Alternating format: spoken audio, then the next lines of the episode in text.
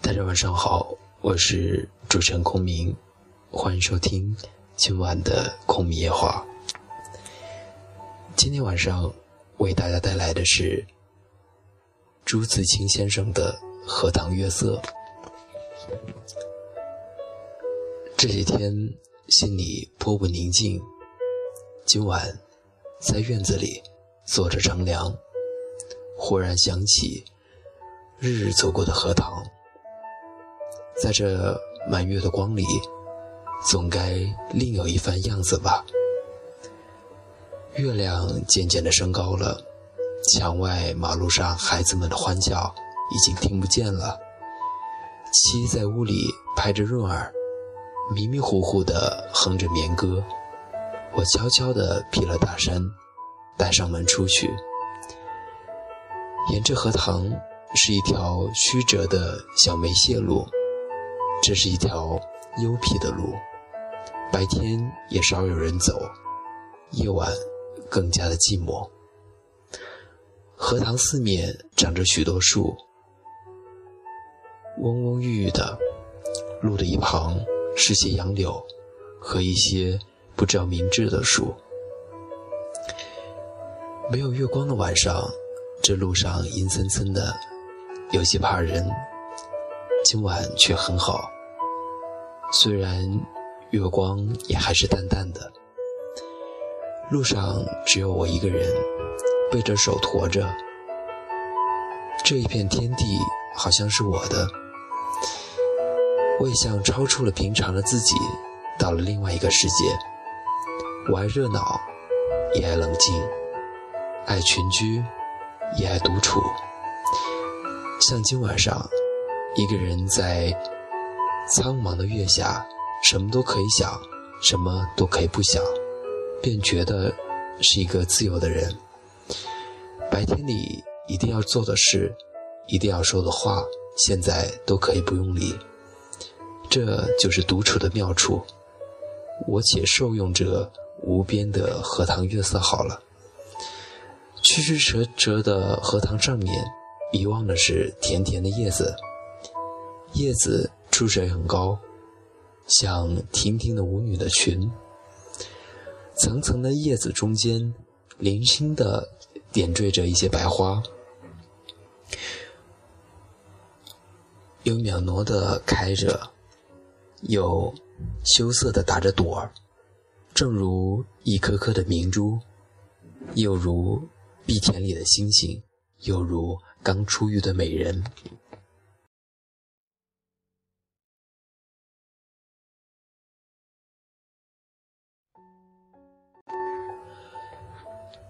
微风过处，送来缕缕清香，仿佛远处高楼上渺茫的歌声似的。这时候，叶子与花也有一丝的颤动，像闪电般，霎时传过荷塘的那边去了。叶子本是肩并肩密密的挨着，这边宛然有了一道凝碧的波痕。叶子底下是脉脉的流水，遮住了，不能见一些颜色，而叶子却更见风致了。月光如流水一般，静静地歇在这一片叶子和花上，薄薄的轻雾浮起在荷塘里，叶子和花仿佛在牛乳中洗过一样，又像。笼着轻纱的梦，虽然是满月，天上却有一层淡淡的云，所以不能朗照。但我以为这恰是到了好处，酣眠不不可少，小睡也别有风味的。月光是隔了树照过来的，高处丛生的灌木，落下。参差的斑驳的黑影，俏愣愣如鬼一般。弯弯的杨柳的疏密的倩影，却又像是画在荷叶上。塘中的月色并不均匀，光与影有着和谐的旋律。如樊奴林上奏着的名曲。荷塘四面，远远近近，高高低低都是树，而杨柳最多。这些树将一片荷塘重重围住，只在小路一旁落着几段空隙，像是特为月色留下的。宿舍一立是阴阴的，咋看像一团烟雾，但杨柳的风姿便在烟雾里也变得出来。树梢上隐隐约约的是一带远山。只有些大意罢了，树缝里也露着一两点灯光，无精打采的，是可睡人的眼。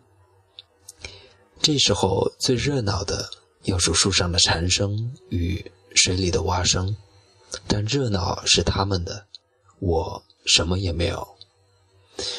忽然想起采莲的事情来，采莲是江南的旧俗。似乎很早就有了，而六朝时最盛。从诗歌里可以隐约的知道，采莲是少年的女子，他们荡着小船，唱着艳歌去了。采莲人不用说很多，还有采莲的人。那是一个热闹的季节，也是一个风流的季节。梁元帝《采莲赋》里说得好：“于是妖童元女荡舟心许，一首徐回，兼传女悲。楚江移而早挂，船欲动而平开。尔其纤腰素素，千言故步。夏始春雨，叶嫩花初，恐。”战伤而浅笑，为轻船而敛渠，可见当时稀有的光景了。这真是有趣的事情，但是我们现在已经无福消受了。